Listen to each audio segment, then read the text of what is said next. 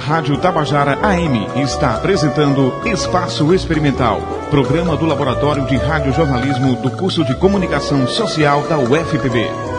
Bom dia, ouvintes. Eu sou Simone Elis. E eu, Jalisson Kardec. Sejam bem-vindos ao nosso Espaço Experimental. Neste sábado, 14 de setembro, vamos trazer vários assuntos para animar o seu fim de semana. Você vai conhecer o projeto Peixe Boi e entender mais sobre o veganismo. Também teremos muita cultura, né, Jalisson? Isso mesmo, Simone. Vocês vão conhecer uma dupla de DJs aqui da Paraíba e no estúdio uma entrevista com Wellington Faustino para falar sobre sua paixão pela cultura pop, especialmente pelos quadrinhos. Música e informação. O Espaço Experimental está no ar.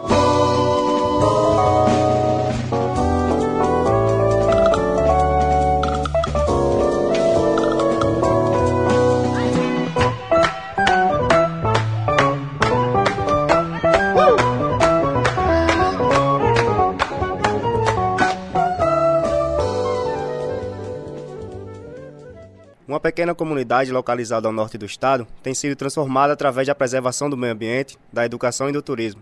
É isso aí, Jalisson. O repórter Joaquim Neto nos leva à Barra do Rio Mamanguape, vilarejo que fica no coração de uma área de preservação ambiental que tem atraído pesquisadores e turistas de todo o país. O rio Mamanguape é o segundo mais extenso da Paraíba e deságua no Oceano Atlântico em uma foz localizada entre os municípios de Rio Tinto e Marcação, no litoral norte do estado.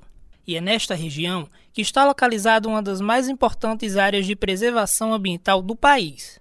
Chego à Barra do Rio Mamanguape, vilarejo pertencente a Rio Tinto, por volta das 13 horas, cerca de uma hora após ter saído do centro da cidade.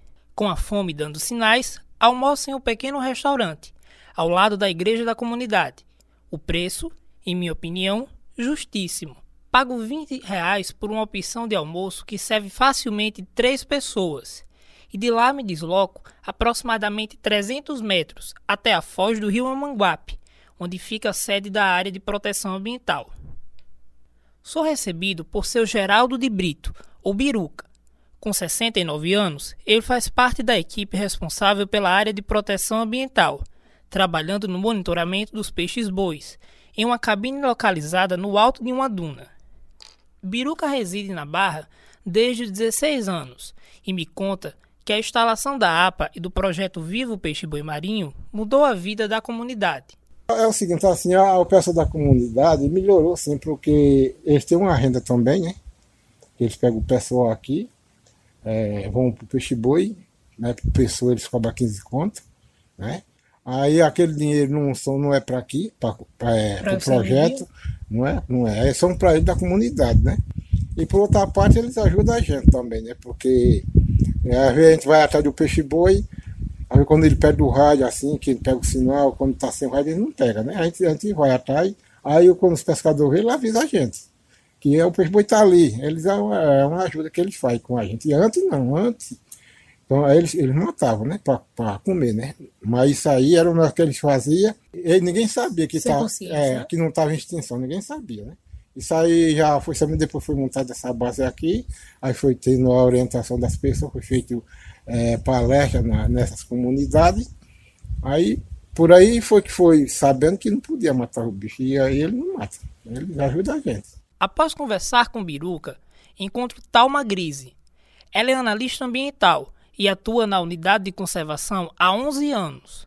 Além disso, também é responsável pela coordenação interna do projeto Viva o Peixe Boi Marinho, que é realizado na unidade de conservação ambiental e tem como alguns de seus intuitos o desenvolvimento e difusão de tecnologia inovadora aplicada ao monitoramento de peixes bois marinhos, bem como a realização de ações de educação ambiental e campanhas temáticas de sensibilização e informações sobre o animal.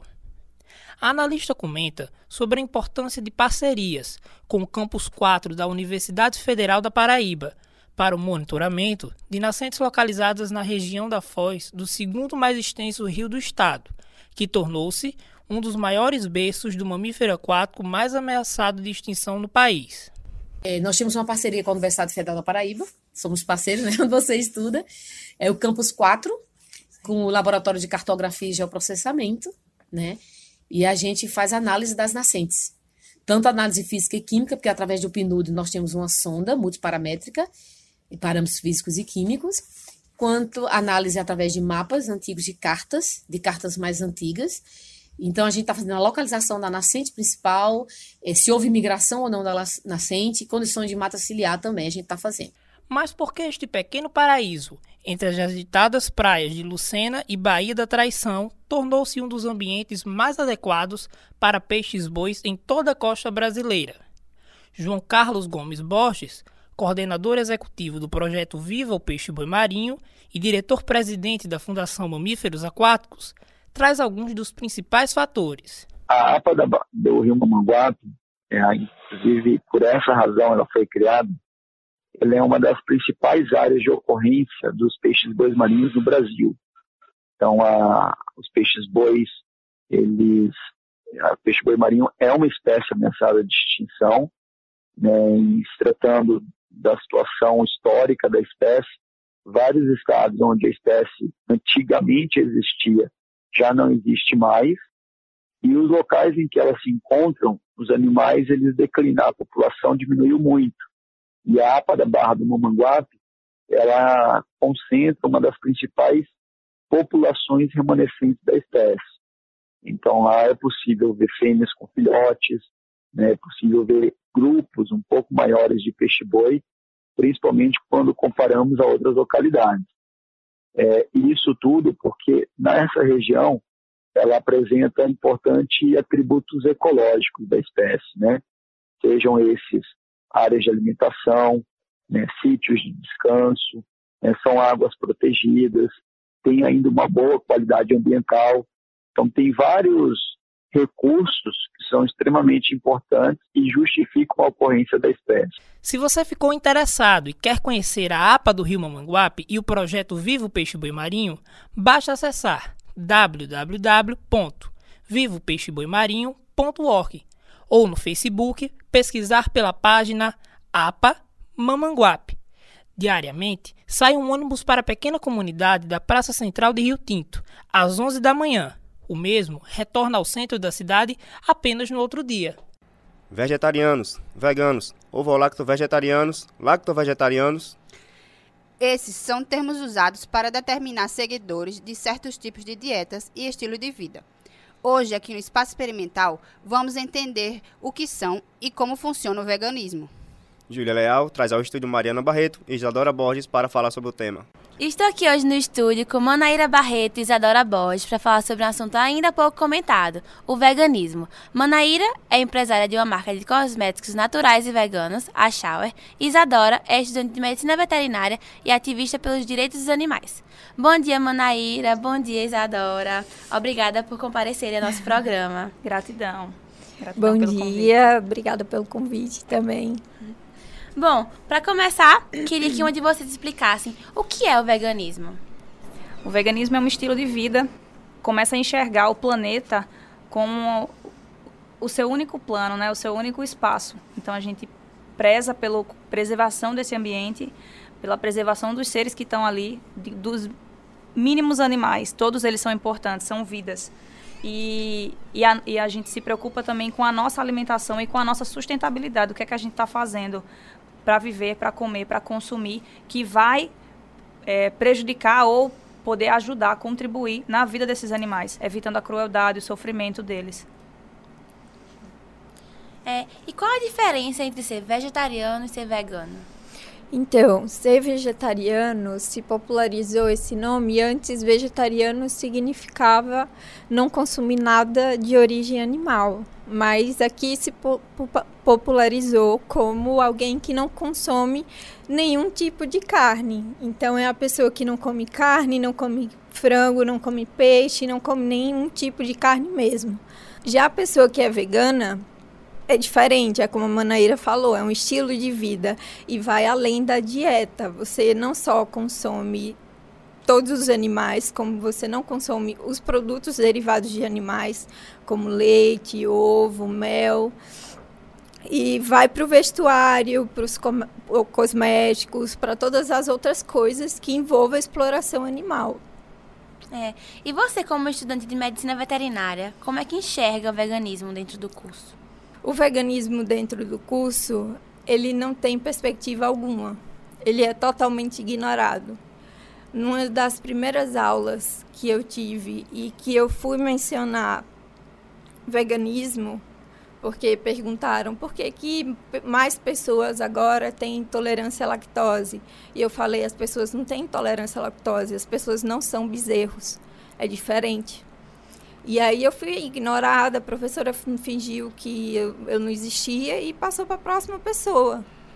E aí eles ignoram quem é vegano dentro da faculdade, não só na minha, mas como em outras que eu tive contato através de redes sociais eles é, vivem assim, os veganos vivem escondidos, porque os professores fazem piadas, humilham, querem mostrar que tudo é legal, que existe abate humanitário, e a gente sabe que, não, que isso não existe, nenhum animal inocente merece ou é, quer morrer por, por, por, por é, pelo prazer. Né? Pelo, é, é, ele, ele jamais iria desejar morrer, ele é morto pelo nosso paladar, pelo nosso egoísmo.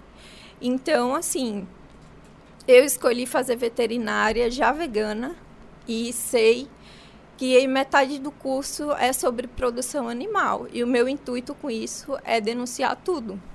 Quanto mais eu souber da exploração que os animais sofrem, mais eu vou falar, mais eu vou gritar, mais eu vou para a rede social, mais eu vou fazer meu ativismo.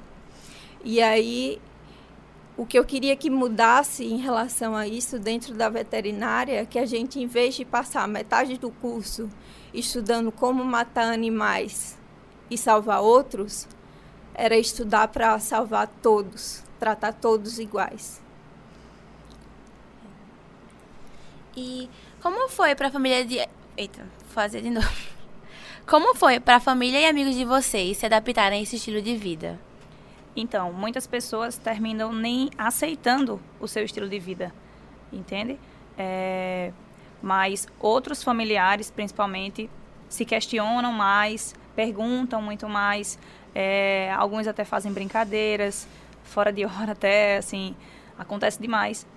Porém, é, muitos respeitam, acham interessante e até mesmo que não, não sigam o mesmo estilo de vida, eles começam a enxergar e, e, e perceber que, nossa, realmente faz muito sentido.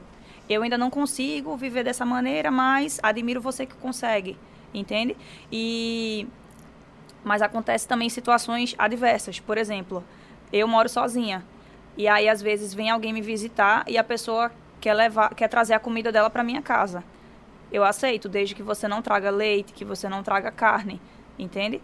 E aí as pessoas, não, mas já vai estar tá pronta. Eu disse, é, mas mesmo estando pronta, é igual eu ir no supermercado e já comprar um pedaço de bife pronto.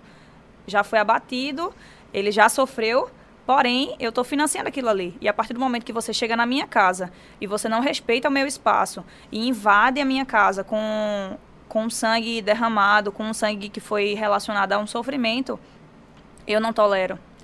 E, e acontece isso diariamente. É, a gente pode começar a implantar o nosso estilo, as pessoas veem o nosso prato colorido, cheio de, de folha verde, de, de legumes, de grãos diferenciados que pessoas nem conheciam. Nossa, o que é isso? O que é isso? E aí, quando vê toda aquela variedade, se, é, sentem vontade de seguir uma dieta mesmo. Mas o veganismo não é uma dieta. É um estilo de vida mais saudável e que, consequentemente, salva outras vidas entende? Mas é, essa questão de, de, de do, da aceitação, ela tem, é com o tempo. Uhum. Então, acho que tem muitos comentários, assim, né, que vocês devem escutar de amigos e nas redes sociais. Queria que vocês falassem os, os que mais vocês escutam. Assim. é bem engraçado isso, porque são dos mais, dos mais estranhos aos mais alegres ou aos mais decepcionantes de se ouvir. Bizarros. É. Eu já ouvi que veganismo é uma seita, que vegano. Me perguntaram já se vegano faz sexo. Eu já ouvi é, dizer que o vegano mata uma pessoa por ano, então. Assim, ainda não matei ninguém esse ano, talvez eu mate.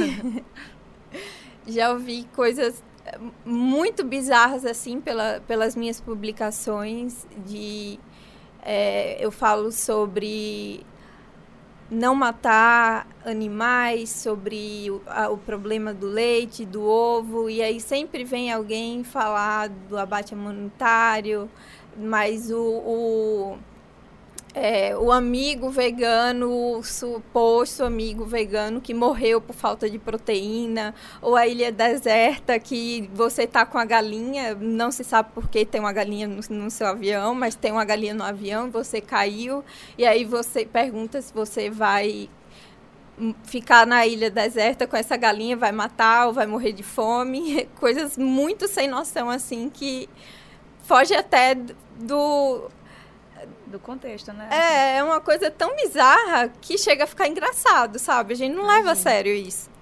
Eu já escutei muitas relacionadas principalmente à religiosidade. É, que Jesus fez a multiplicação dos pães e peixes. Sim. E, e que tinha o, o sacrifício. Eu explico sempre, ó. Isso foi antes de Jesus morrer. Depois que ele morreu, nenhum sacrifício mais foi permitido, foi, foi necessário.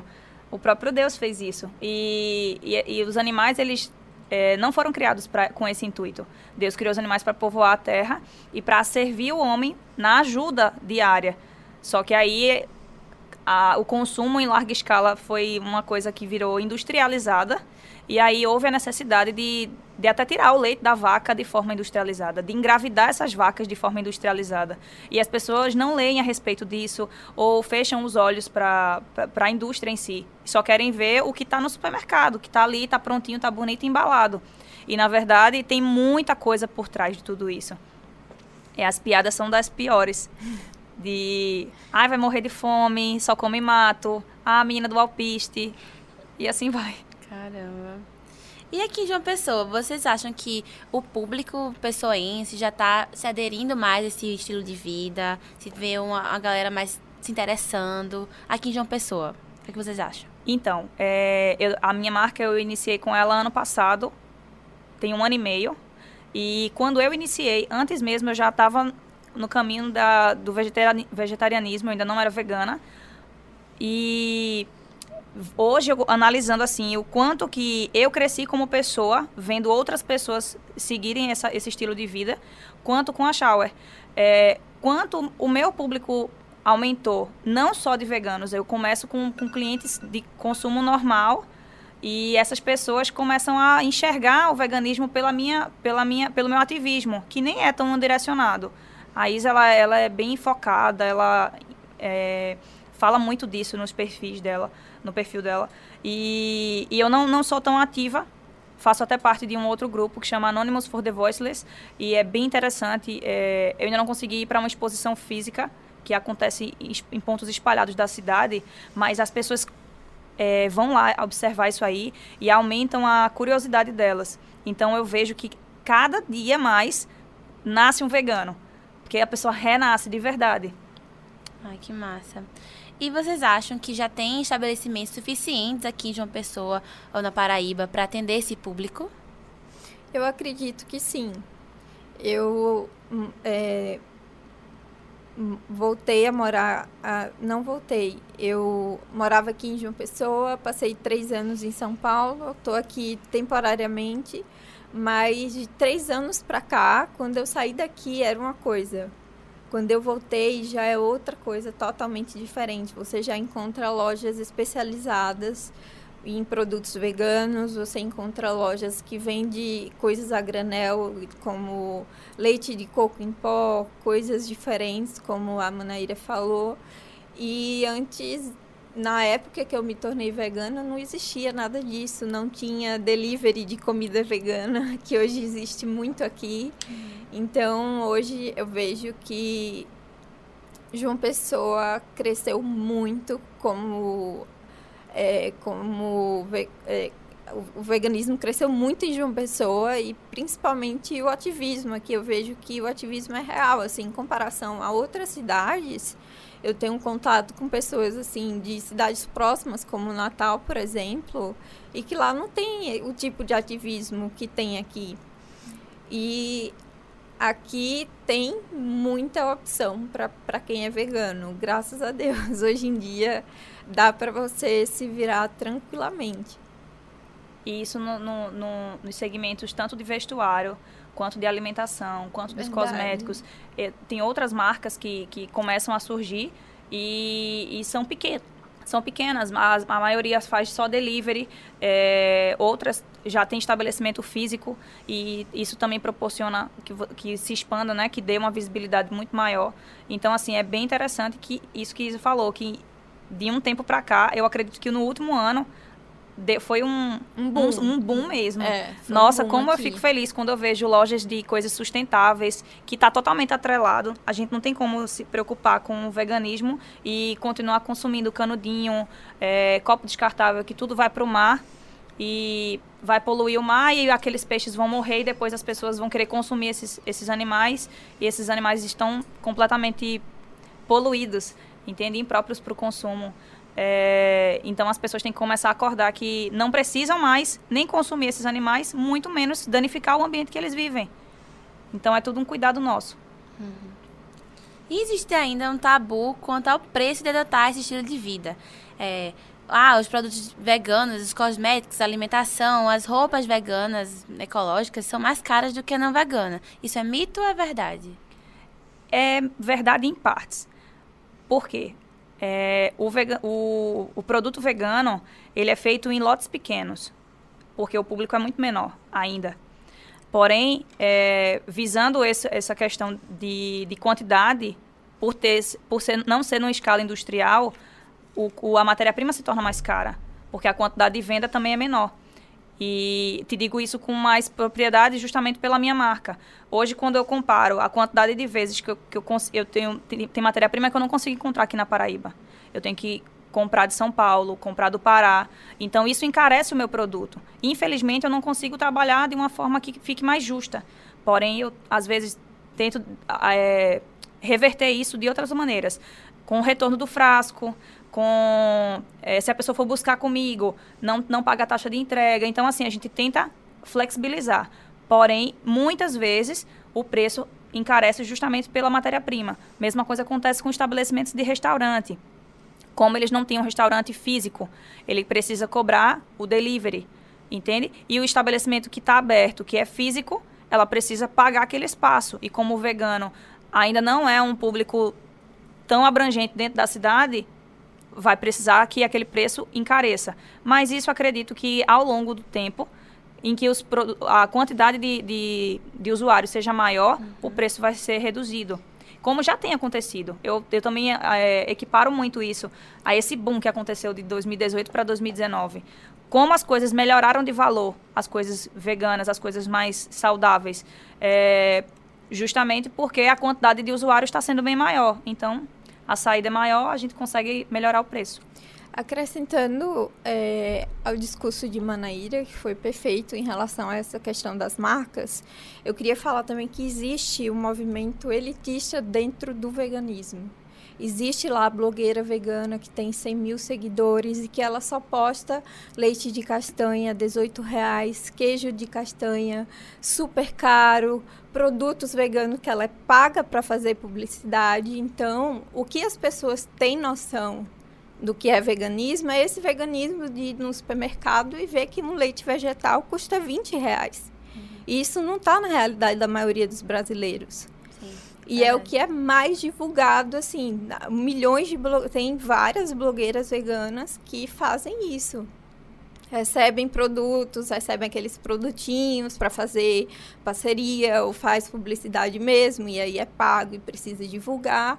E não é a realidade do Brasil, não é a minha realidade, por exemplo. O, o meu ativismo é um ativismo político.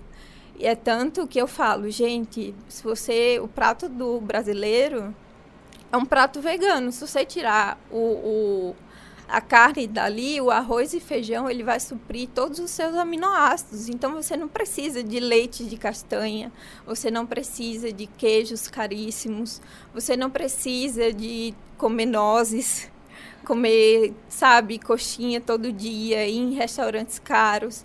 Isso é uma coisa que foi mais divulgada em rede social e se espalhou muito, mas que eu vejo que hoje tem um, um contraponto com outras pessoas que pensam diferente como eu, que vejo um veganismo mais político, de trazer as pessoas para o lado de dizer, ó, oh, o veganismo é barato ou caro, tanto que você quiser e puder.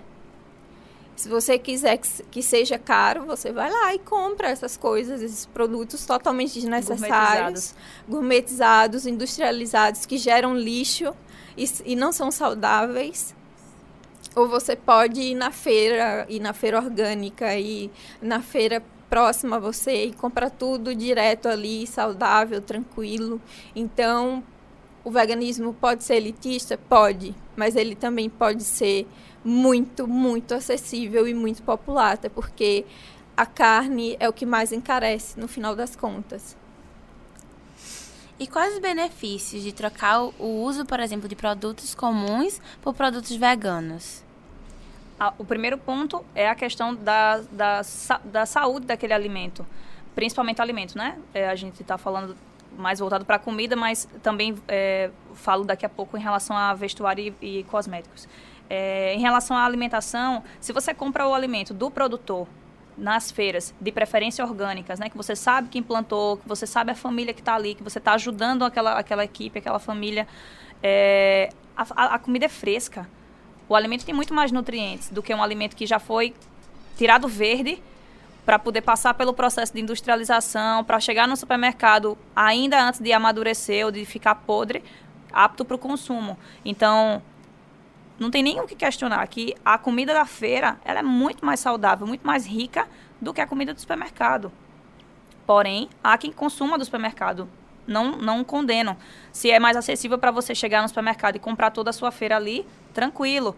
Desde também que você saiba, como a Isa falou, administrar essa comida. Você pode comprar é, o leite em pó numa, numa, numa loja de, a granel, por exemplo, e você preparar o seu leite, para você não precisar comprar no supermercado aquele de caixinha, que mesmo sendo vegetal, ele vai ser três vezes mais caro do que o valor do pó. É, sobre sobre o, o vestuário, acontece da mesma maneira.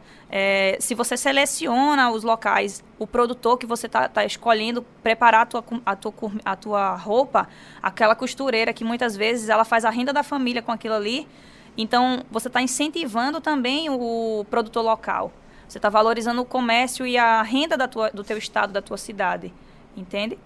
É, penso dessa maneira também, logicamente, em relação aos cosméticos. Que eu que produzo, então eu fico muito feliz e honrada e escrevo cartinha para cada cliente que me compra. Porque para mim é uma honra que aquela pessoa esteja valorizando o meu trabalho e o, o negócio local, o artesanato local. Uhum. E para finalizar, eu queria que vocês dessem dicas para quem quer aderir a esse estilo de vida. Como é que começa o primeiro passo? Pode indicar também é, alguns materiais, tipo documentários, Legal. livros. Como é que a galera começa? Tá. Então, recentemente eu gravei um vídeo, eu tenho um canal no YouTube, chama com meu nome Isadora Borges, você pode procurar lá. E eu gravei um vídeo falando como eu me tornei vegana, mais dicas. E uma das dicas que eu mais falo para todo mundo é: pesquise muito sobre o assunto para que você fique embasado e que você mude a sua mentalidade de que aquilo não é mais comida. Porque quando você é impactado por um documentário muito gráfico, que tem imagens horríveis e tal, e aí você para e depois aquilo some da sua cabeça, você desconectou. Mas quando você estuda muito, você estuda num ponto que você olha para aquilo. Eu chego no mercado e vejo uma caixinha de leite de vaca, aquilo para mim representa do sofrimento, a vaca sendo separada do bezerro. Eu imagino o fazendeiro tira, colocando aquelas máquinas na, nas tetas da vaca. Mudou a mentalidade, sabe? Então, isso é a minha primeira dica.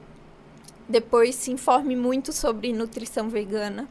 Estude muito sobre nutrição vegana, não só para você, como para rebater o que as outras pessoas vêm falar, porque quando você está seguro do que você está fazendo, as pessoas param de te rebater, assim, de, de ficar falando.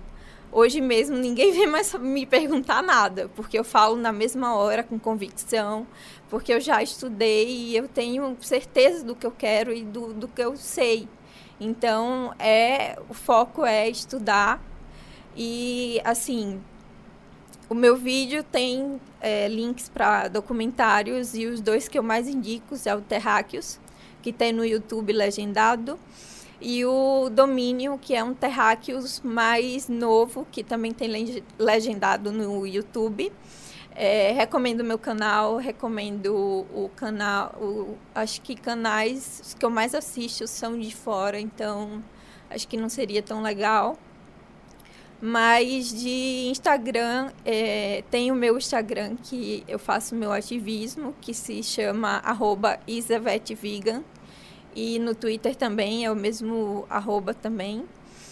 E assim, sigo Comida Saudável para Todos no Instagram, que fala sobre essa parte mais de comida natural, sobre agro, agroecologia, é, de, de comer de forma política. É, a Tese 11 também fala sobre veganismo e outras vertentes. Só complementando o que a Isa está falando, é, existem é, crianças que já são é, veganas desde que nasceram, que tomaram leite da mãe e quando crescem, ah, isso aqui é o quê? É vaca? A minha, a minha amiga vaquinha, não, não vou comer isso. É, não quero o leite que também é da vaquinha, não quero nada. Então, assim, ela já tem essa mentalidade sem ninguém ter imposto isso para elas. É, eu não lembro o nome da criança que eu seguia no, no, no YouTube. E essa, essa criança, vocês podem colocar para buscar, criança vegana. E aí vai, com certeza vai aparecer algum vídeo. E essa menina, ela fala vários depoimentos. Ela tem três anos de idade. Caramba. Hoje ela está com cinco. Mas ela começou, assim, a fazer vídeos com três. E é uma menina que você se inspira. Diz, meu Deus, como é que uma criança dessa tem esse poder ativista todo com essa pouca idade. Ela tem muita experiência, assim, porque é o que ela vive. É o mundinho dela. Ela não está acostumada a, a, passar pela morte dos animais. Ela, ela luta para que os animais e os estejam pais vivos. foram sinceros, né? Porque tem pais que fica coma a carninha, como se fosse uma coisinha bonitinha, bonitinha, tranquila. Não, o pai foi lá e falou a verdade para ela. Eu lembro até de uma criança, que eu não sei se é a mesma, que ela falava, ai, comer porco, comer vaca e, e, tal. E aí ela falava, e não pode comer cachorro quente, você vai comer cachorro. E aquilo ficou muito engraçado, porque ela, na cabeça dela, ela achava que comer cachorro quente era comer cachorro, né? E a gente sabe que vem da salsicha e tal. Uhum. E a, aquilo foi hilário, mas foi super pertinente a, a, a, a colocação dela, é, né? A, a colocação, a conexão. A minha mudança, eu vou, vou até mencionar aqui como é que foi. Foi bem drástico. Eu assisti o. Não lembro qual foi o documentário específico, acho que foi o Cowspiracy. Eu assisti de noite e eu, no meio do documentário, eu estava banhada em lágrimas. Eu disse, meu Deus, como é que eu tenho pago por tudo isso? E, e achado que tá tudo normal, porque não fui eu que matei, então tá tudo certo. É, e aí eu fui enxergar que não era desse jeito. Fui dormir e quando eu acordei, eu lavei a geladeira, tirei todo o sangue, todo o bicho morto que estava ali dentro, saí dando para o porteiro e que e a, o que eu vi que não, não vou dar. Os ovos, por exemplo, eu, eu dei, mas as carnes eu quis mesmo jogar fora. E aí me desfiz daquilo, lavei a geladeira com vinagre e tal. E desde aquele dia, o único sangue que entra dentro daquela casa é o meu, mensalmente. Mas não quero nada de sangue de outro de morte derivado de sofrimento, sabe? Então pesquisar é uma boa, mas eu indico que as pessoas procurem uma nutricionista. Sim, é, é muito importante. É muito importante, muito. porque a, a, dieta vegana que ela vai te passar, pode até começar com a dieta vegetariana, é, vai te ajudar, tipo, nossa, eu estou comendo de tudo, então eu não estou precisando da carne. A, o, o, o visível da carne pode ser substituído pela carne de soja texturizada, que é igual, então, assim, essa mudança ela vai ter que partir de você querer essa mudança. É, e, e, ela vai acontecendo à medida que você começar, ela vai, ela vai dar continuidade por si só. É uhum. É bem interessante isso.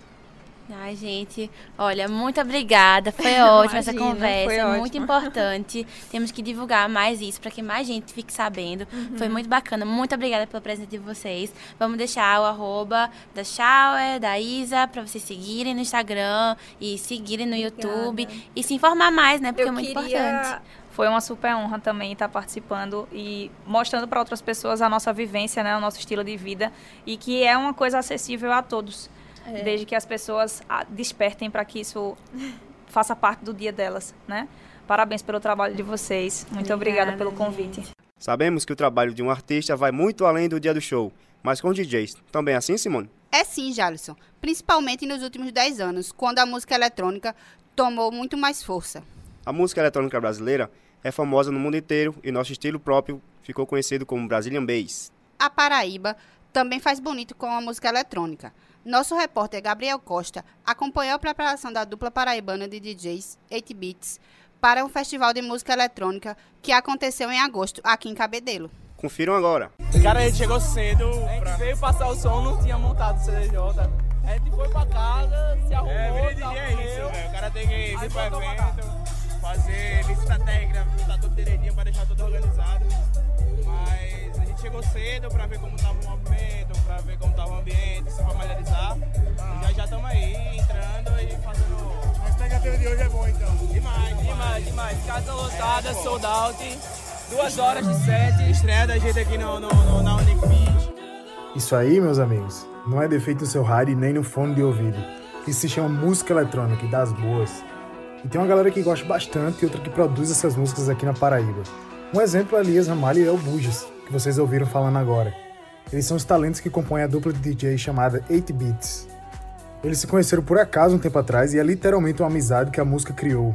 Já a carreira com o nome do 8 Beats nasceu de uma festa entre amigos. No Réveillon de 2017, depois tipo, muito tempo parado, ter vendido equipamento tudo, me chamaram para tocar no Réveillon de colegas, amigos, disseram que ia ter DJs locais, apenas uma brincadeira para tipo agregar valor a quem não podia pagar para um Réveillon caro, que não tipo achava atrativo. E me chamaram, me chamaram para tocar. E nesse tempo eu conheci Elias, tipo, coisa de. Sei, é, numa van uns 4, 6 meses antes. E a gente começou a trocar ideia, viu que o estilo que a gente gostava era parecido, começou a bater, bater, bater as ideias. E quando me chamaram, eu disse, cara, quer tocar junto? Vamos. E quando a gente sentou para fazer o, o set, escolher as músicas, fazer as passagens, foi assim, uma repercussão que a gente não esperava. A gente não tinha nem nome na época. Uhum. E meio que foi tocando um projeto sem nome. E para lançar o set, que a galera tava pedindo muito desse Réveillon, a gente escolheu o nome por causa dos óculos 8 bits. Por coincidência ou não, também os conheci na noite, quando eles ainda nem tinham começado 8 bits, mas já tocavam com os outros amigos DJs. Esse festival que eles estavam indo tocar, nesse trecho aí do, do começo da reportagem, era o Esse Dia Foi Greg, que aconteceu em 17 de agosto. No entanto, para aquelas duas horas de apresentação, a mais longa da noite, a propósito, o preparo começou bem antes. Marcamos de nos encontrar nas semanas antes do festival, quando estivesse finalizando o setlist do evento. Elias me buscou ali no Bessa e fomos para o apartamento do Léo em Intermares. Lá, quando cheguei, o papo ainda era outro. O Léo conversava de negócios com, com seus sócios e uma empresa, mas logo eles foram embora. Começamos então a falar de música. E por exemplo, por essa, essa história mesmo aí de que DJ é só. É só o quê? É só chegar na festa, apertar play. A gente tá aqui o quê? Na quinta-feira à noite, são sete e meia da noite. É, e assim, desde quando, na verdade, vocês estão preparando esse, esse set, pensando na festa de fato, na festa de sábado agora? praticamente desde quando ela foi anunciada. Desde quando ela foi anunciada que ia ter essa edição, desde quando a gente soube que a gente também ia participar, a gente já tá pensando, opa, vai ter mais uma greve. Toda festa, toda festa, independente que seja para 5 pessoas, para 10 pessoas, assim que assina o contrato, é, ó, a gente vai ter essa festa e a gente já, já começa a se planejar para ela. Seja questão de horário, seja questão de público, seja questão de e com quem a gente vai tocar, como a gente vai tocar, porque é muito mais do que você jogar 20 tracks, 20 músicas e, e deixar aleatório, tá ligado? Também chegou a tempo da conversa ali na casa de Léo, o filmmaker que é responsável pela cobertura em vídeo da dupla, o Gui Jones. Ele foi lá para escolher a dedo qual seria a música utilizada no filme pós-festival do 8 Beats. Segundo a dupla, isso é, um, isso é parte da rotina de planejamento antes dos shows, mas também não é só isso. É, planejamento, como o nome já diz, véio, a gente planeja, mas muitas vezes, muitas vezes a gente planeja, faz alguma coisa, tipo, ó, vai ser, a gente vai seguir esse norte aqui quando a gente tá indo pro sul e dá certo, tá ligado? tipo, tem as tracks tipo Coringa que basicamente não tem erro, tá ligado? Uhum. Então, planejamento é tudo, mas feeling trabalhou muito nessa questão de o que eu queria escutar se eu estivesse lá embaixo. Outras coisas que a gente prepara em casa, é, mashups, é, edits, alguma coisa desse tipo aí. Que em casa a gente se emociona, tipo, cara, isso vai ser muito massa lá na hora. E quando chega lá, pô, tem, tem metade da galera tudo chorando, muita gente já chorou na, na porta do, na frente do palco, pô. Chorou, se abraçou, que tipo, a emoção que eu tive em casa Os bichos estão tendo agora, então foi ok. Isso foi o papel do DJ, tá ligado? E a Mas- diferença de, de tocar numa festa que é só de eletrônica, como agora, e, o- e de tocar numa festa que tem eletrônica? Tem algumas, tem algumas. Faixa só eletrônica, basicamente o público é eletrônico, tá ligado? Então ele tem, um, ele tem uma imersão muito maior na música de, de música eletrônica, tá ligado? Aham. Então você pode tocar uma música mais, como a gente fala, mais desconhecida, entre aspas. Aham. Mostrar mais a pesquisa. Se for uma faixa, se for uma faixa onde tem eletrônica, vamos dizer, a baderna que a gente tocou, a, a que a gente vai tocar, que é um funk, sei lá, um sertanejo, alguma coisa que tem uma eletrônica. Aí não é o público do eletrônico, ele não é tão imersivo no, no, no mundo da eletrônica. Aí tem que ser mais ou menos a música que a gente chama que é de Spotify. As músicas de top 10 Spotify, tá ligado? É, que a galera Mas- conhece, a galera escuta, que a galera faz esse negócio. mais comerciais, aquelas que podem até chegar a tocar em rádio, que acho que a parte principal da festa é um, um- atrair um público que vá pelo, pela outra tendência de música, um funk ou algo do gênero, e que também tenha a- a- algo puxado para eletrônica, que é o cenário que vai mais vem crescendo no Brasil. Falando em crescimento de cenário, em pouco mais de um ano de 8 Beats, eles já inspiraram mais gente a virar artista. Um daqueles sócios lá da empresa de Léo é também DJ, Gabriel Abrantes o nome dele. E disse que decidiu entrar na música depois de ver ao vivo um show do 8 Beats na, na Domus Hall. Uma das edições do Esse Dia Foi Greia. E pelo visto, não foi só ele que se emocionou lá. Tava com, o Gui falou que tava lá, quando a gente começou, tava nem olhando, nervoso pra caramba. Eu falei, boy, quando vocês começaram, a galera nem sabia quem era, saia correndo pô, pro front. Que esses boy é massa, vamos. Pronto. E foi indo, foi, foi alimentando, alimentando. A primeira, vez- a primeira vez que a gente tocou num- na Domus pra tipo, duas mil pessoas, tipo, com barriga fudida, tipo. Aí a gente, na última música, fez bora lá pra frente, velho. Tipo, pra frente de duas mil pessoas, nunca tinha ido pra frente de duas mil pessoas e bora. Deixa eu falar pra frente. Finalmente, dia 17. Elias e Léo aproveitavam um tempo antes da hora deles se apresentarem para fazer um social com os amigos, namoradas, ajustar alguma coisa ali sobre, sobre o show. E seguindo a risca o que Elias falava sobre planejamento, que às vezes não sai como esperado, a projeção nos telões teve um problema, que teve que ir se resolvendo enquanto os dois já estavam no palco. E acreditem, como eu, quem estava por ali no backstage, acabei tendo que aprender na hora como projetar aquelas imagens, vídeos no- nos telões, com um programa de computador que eu nunca nem tinha visto na vida.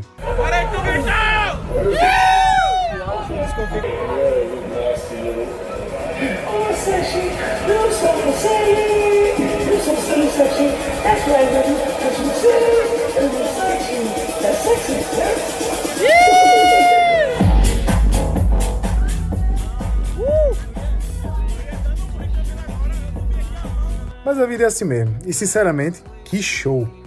A pista não parou nenhum momento nas duas horas seguintes enquanto 8 Beats comandou as picapes.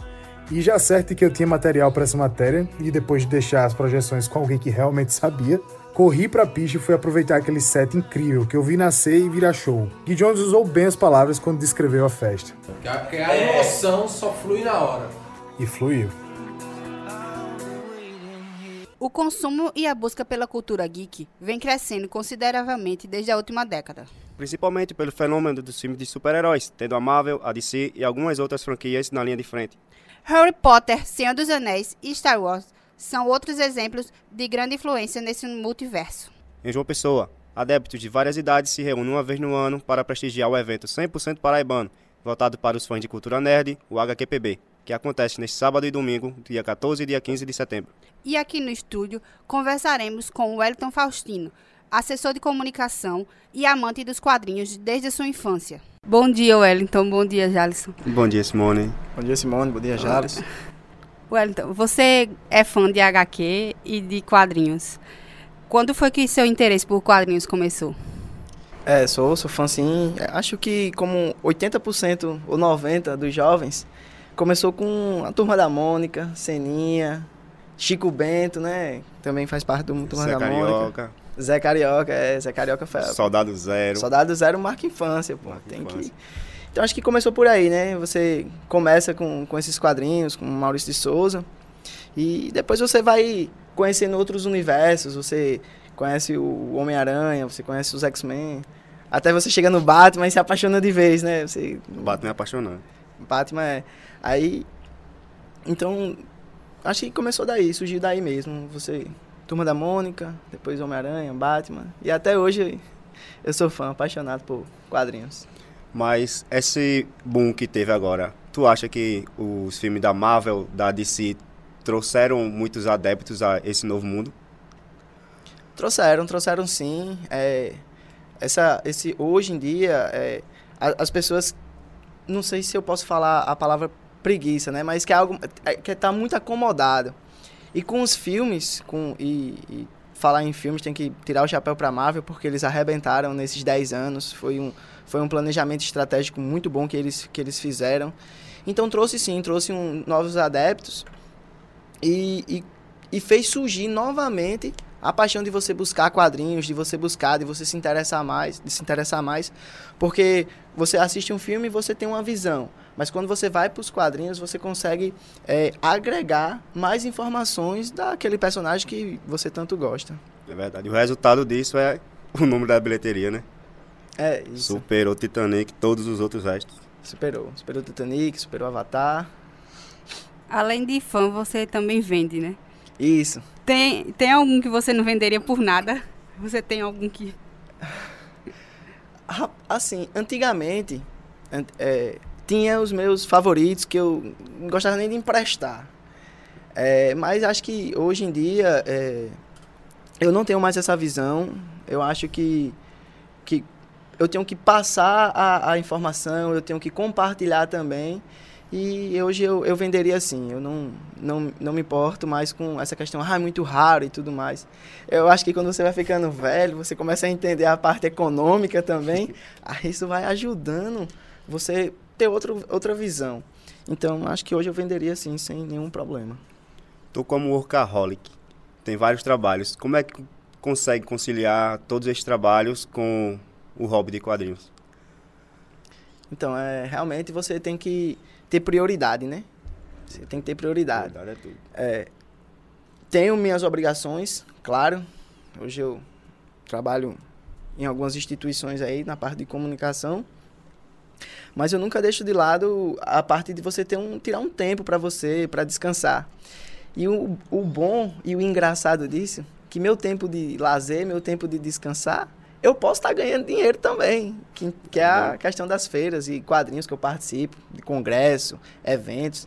E, então, é, acho que é daí, né? Você tem que ter o tempo de descanso, você tem que priorizar, claro, que é o mais importante, que você precisa fazer nesse momento, mas todo mundo tem que ter esse tempo de descanso. E ainda bem que meu descanso é, pode trazer uma... É o famoso descanso remunerado. Descanso remunerado, muito bom. Além dos quadrinhos, você também coleciona outros itens, alguma coisa ligada ao universo geek? É, coleciono sim. Acho que não, não sei se chega a ser a, a do universo, mas eu gosto de colecionar carrinhos. Eu tenho é, vários modelos de, de carrinhos de, de miniatura.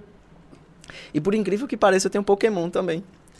Eu tenho uma porrada de, de Pokémon. Eu coleciono bastante Pokémon, coleciono mangá, né? Gibis e HQs, que são diferentes. Qual dos dois é aquele que lê de trás pra frente? É o mangá. É o mangá. Esse mangá você, você lê de trás pra frente. Falando em quadrinhos, em venda de quadrinhos, quais as feiras que tu já participou?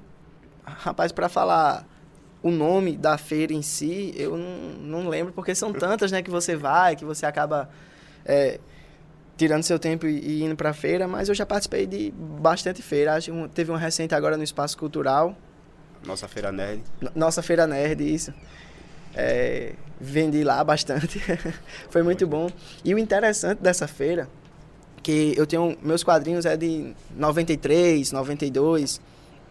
E quando eu deixei a- em exposição a, as revistinhas, os, os gibis, alguns jovens não se interessaram. Porque como tá esse, essa onda agora de capa dura, os novos 52, da- Modernidade. é, da, na- da DC e também da Marvel, é, os jovens não se interessaram pelos gibis. Eu consegui vender mais para os pais dos jovens que estavam lá acompanhando os meninos. Que é algo bem interessante, né? Que você chega na feira, é, você também vai ter esse contato com o jovem, mas você também vai resgatar aquela criança, né? Que tem o pai do jovem, porque eles se interessaram e compraram bastante nisso aí. E eu comprei alguns teus, foi o da DC, o do Flash e o Homem-Aranha na cadeia. Isso, isso. Eu tive o prazer de te encontrar lá, Jalisson. E, e foi bacana, né? Que a gente conseguiu fazer esse... essa troca de, de informação, conhecimento e economia. E sobre o teu acervo, como é que anda agora? Como é que tá o teu acervo? É, rapaz, números exatos. Acho que você já deu pra perceber que eu não sou muito bom com números exatos e com nome. Humano, Mas né? hoje eu tenho, um- tenho para mais de mil gibis. Tenho caixas e caixas de gibis lá, lá na minha casa. Uns que era da minha infância, uns que eu cheguei a comprar, a, pra parte de comercializar mesmo. Qual o mais raro que tu tem? Qual o mais raro? Eu tenho. Eu tenho um do Homem-Aranha. Que ele conseguiu os poderes cósmicos da Mulher Marvel. Da, Capitão Marvel. da Capitã Marvel, isso. Ele conseguiu esses poderes. Eu acho, eu tenho ele na minha coleção de, de bastante raros, porque não é uma edição que você encontra nem, nem na internet, é, é difícil você você achar. Eu tenho o X-Men que se passa no ano 2099 também. É, e tenho, é, n- não sei se vocês sabem agora, mas a, a, a DC, quando chega um exato momento, ela faz um reboot. É, ela volta à história do início. Por quê? Passa muitos anos com, a mesma, com as histórias, os leitores já estão cansados, não consegue ter adeptos de novos leitores. Então, o que ela faz? Ela dá um. Ela inicia do zero. E agora foi em 2011, teve um, um, um Flashpoint, começou com Flash, ele voltou ao tempo e tal. E, e daí ele deu início a, a tudo de novo. E eu tava vendo um dia desse essas, essas revistinhas, eu achei quando foi aconteceu em 93. A mesma história que passa hoje, eu achei na- no meu gibi lá em 93. E você não consegue, é, Melhores do Mundo, Liga da Justiça. E hoje você também não acha. É, não é tão antigo assim, de 93 para cá, mas é algo que você não encontra mais. Não, não vende e é, é muito difícil. Então eu, eu classifico essas também da Liga da Justiça como itens raros. Massa, interessante. Tu só foi pra feiras é, aqui em João Pessoa ou foi em outros estados? Não, não, só foi aqui em João Pessoa. Devido à correria, há muito tempo, você, eh, como eu trabalho com, com comunicação esportiva, o esporte sempre é final de semana, né? Então eu sempre tenho que estar em João Pessoa, ou então quando eu viajo, eu viajo com o time. E as feiras sempre acontecem final de semana também. Então, de manhã eu faço um jogo, de tarde eu vou na feira, então faço o contrário. Então nunca tive a, a oportunidade de viajar para fora. Mas isso não impede de você conhecer pessoas de fora, né? Porque as feiras que acontecem aqui em João Pessoa, o nível é muito bom, o nível é alto, você consegue encontrar pessoas de fora, eles vêm para cá, eles consomem nossos gibis, nossos nosso nosso mundo geek daqui também. Então é, é bastante bastante interessante essa network que você acaba fazendo. E e dentro dessas feiras, o que me chama mais atenção é ver que tem é, artistas paraibanos, tem daqui que, que tem o seu próprio seu próprio quadrinho, suas próprias histórias. Então é bastante interessante. Sobre esse, essa paixão que tu tem, alguns amigos não entendem, né? Quais são os comentários mais falados que tu mais escuta sobre isso? É verdade. Acho que nem minha mãe entende. eu sempre eu sempre escuto tipo, ah, você conhece idade. Não que eu esteja velho. Mas você conhece idade, ainda coleciona gibi, coleciona quadrinhos, é, essas coisas. Então, é, realmente as pessoas não conseguem entender que é um que é uma, uma paixão, é um gosto da, do cara e, e começa a ter esse tipo de comentário, né, que que você, se você não fizer um comentário para ajudar, eu acho que você nem precisa fazer então um comentário. Tem que fazer uma crítica cons- construtiva. Mas eu levo de boa, sem sem rancor Sem nenhum, coração. é, sem mágoa no coração. O importante é a felicidade. Tu tá com a camisa do Batman. Ele é o teu herói preferido? É. Rapaz, o Batman foi meu herói preferido por muito tempo, mas hoje em dia não. Quem é o Tadito Cujo Meu, meu herói preferido, ele tá no universo do Batman, mas ele não é o Batman. É o Asa Noturna.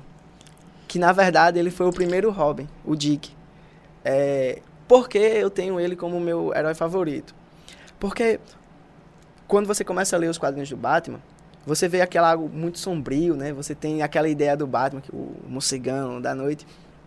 E o Dick ele surgiu com a, ele surgiu na verdade, a intenção da DC botar o Robin na história, foi para poder trazer os jovens de novo para ler os quadrinhos que estavam se perdendo do Batman.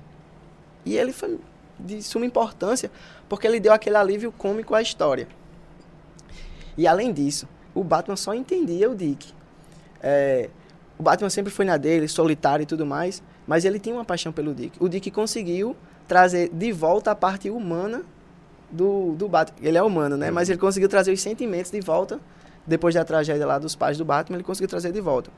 Então, o Dick ele foi muito importante na, na história por isso, por trazer o Batman de novo à, à cena. Ele conseguiu lidar com os super-heróis da época, que era o Super-Homem, a Mulher Maravilha. Ele, ele teve na parte da Liga da Justiça e ele foi mentor de vários outros jovens, que é os Jovens Titãs. Então, ele depois ele cansa de estar tá sempre na asa do Batman, ele sempre cansa de estar ali perto do Batman e ele decide ter a própria história dele. Ele precisa de ter as próprias aventuras dele. Então ele sai, ele se torna o Asa Noturna e ele vai ser mentor dos jovens, dos novos jovens, dos Titãs e, e é, é, muito engraçado porque você vê já você já vê o novo Robin, que é o filho do Batman. Eu estou dando spoiler aqui, né, pra galera. você vê você vê isso e você tem você tem um Dick ali na frente é, comandando esses jovens. Então, ele, para mim, hoje, ele é um dos mais importantes. E quando foi essa mudança que ele saiu de Robin para Asa Noturna? É, na, é, na, verdade, o primeiro Asa Noturna dos quadrinhos foi o Super-Homem. O Super-Homem, ele foi para Krypton lá e, e ele, esse Asa Noturna vem de Krypton. Então, o, o Super-Homem usou bastante tempo. Ele foi, por algum tempo, o, o, o Asa Noturna. Depois que ele saiu, aí já foi já foi acho que em 2011, por aí, o Dick resolveu sair do Batman e, não, quero ter minha própria história, quero ter minha, minhas aventuras. E ele precisava ter uma identidade, né? Porque ele era uma cria do, do Batman. Tudo que, ele, tudo que ele é hoje é pelo Batman. Então ele queria buscar essa identidade dele. Aí ele mudou e ele foi, foi ser o Asa Noturna. Para quem não tem tanto conhecimento assim desse universo, por onde começar nos quadrinhos? O primeiro que você daria dica assim de muito boa sua pergunta. é,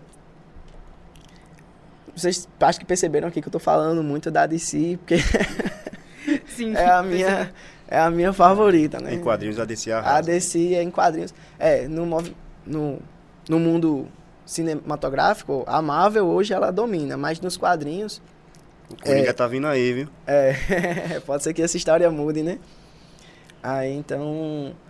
É, eu indico, se você quiser começar a ler a história do, do, do Mulher Maravilha, Liga da Justiça, próprio Batman, você começa pelos 952, que foi essa mudança que teve em 2011. Porque ele deu. Ele zerou a história e quando ele zera a história, ele criou. Ele, ele começa a apresentar novamente os, os personagens ao, ao pessoal. Claro que vai ter alguma diferença, vai ter uma mudança. Tipo, em, do, em 2011 pra cá, o Batman e nem, e nem o Super-Homem usam mais a cueca por cima da calça. Eles tiraram isso. Então tem mudança no, na roupa, tem mudança coisa. Mas a história é, é a mesma. O Batman foi um dos que não sofreram tanta mudança assim. Então eu indico começar pelos 952. Mas o Superman, ele, o único disfarce dele é só o óculos, porque ninguém conhece ele. Rapaz, me pegou, viu? Eu, na verdade, é até engraçado porque é, nesses novos que tá lançando agora, a, a Mulher Maravilha, ela compra um, um, um óculos diferente, um, um colilás e fala, e fala assim, olha aí, super-homem, agora esse é o meu disfarce também, a Diana, para poder andar na, na rua. Quais são os novos exemplares que tu adquiriu? Então, os novos exemplares eu tô com eu tô com vários, mas eu tô indo agora para os capaduras, né? Que os jovens, eles não querem mais aquele gibizinho de forma antiga, né? Eles preferem os capaduras. Que, que é meio caro de você ser um colecionador desse capadura, viu? Mas eu tô indo mais para essa, essa nova edição, nessa nova linha. Bom, Wellington, muito obrigado por todas as dicas que você deu. Obrigado, Wellington. Satisfação de ter aqui. Eu que agradeço, eu agradecer especialmente meu amigo Jades, que fez o convite de estar aqui hoje. Agradecer a você também. E muito Deixa obrigado pela oportunidade. Instagram, suas redes sociais e se tu vai estar presente no HQPB nesse sábado, dia 14 e no domingo, dia 15. Vou, vou estar presente sim na, na HQPB, não como é, para vender, para comercializar quadrinhos, mas eu vou mais para dessa vez eu tirei uma folga e vou só mais para apreciar a feira, que esse ano tá incrível. Meu Instagram é o El Faustino, é, pode seguir lá, o El Faustino. Meu Instagram profissional é o KW Assessoria. Então podem ficar à vontade e me seguir nas redes sociais. Ok, bom dia e muito obrigado. Obrigado a vocês.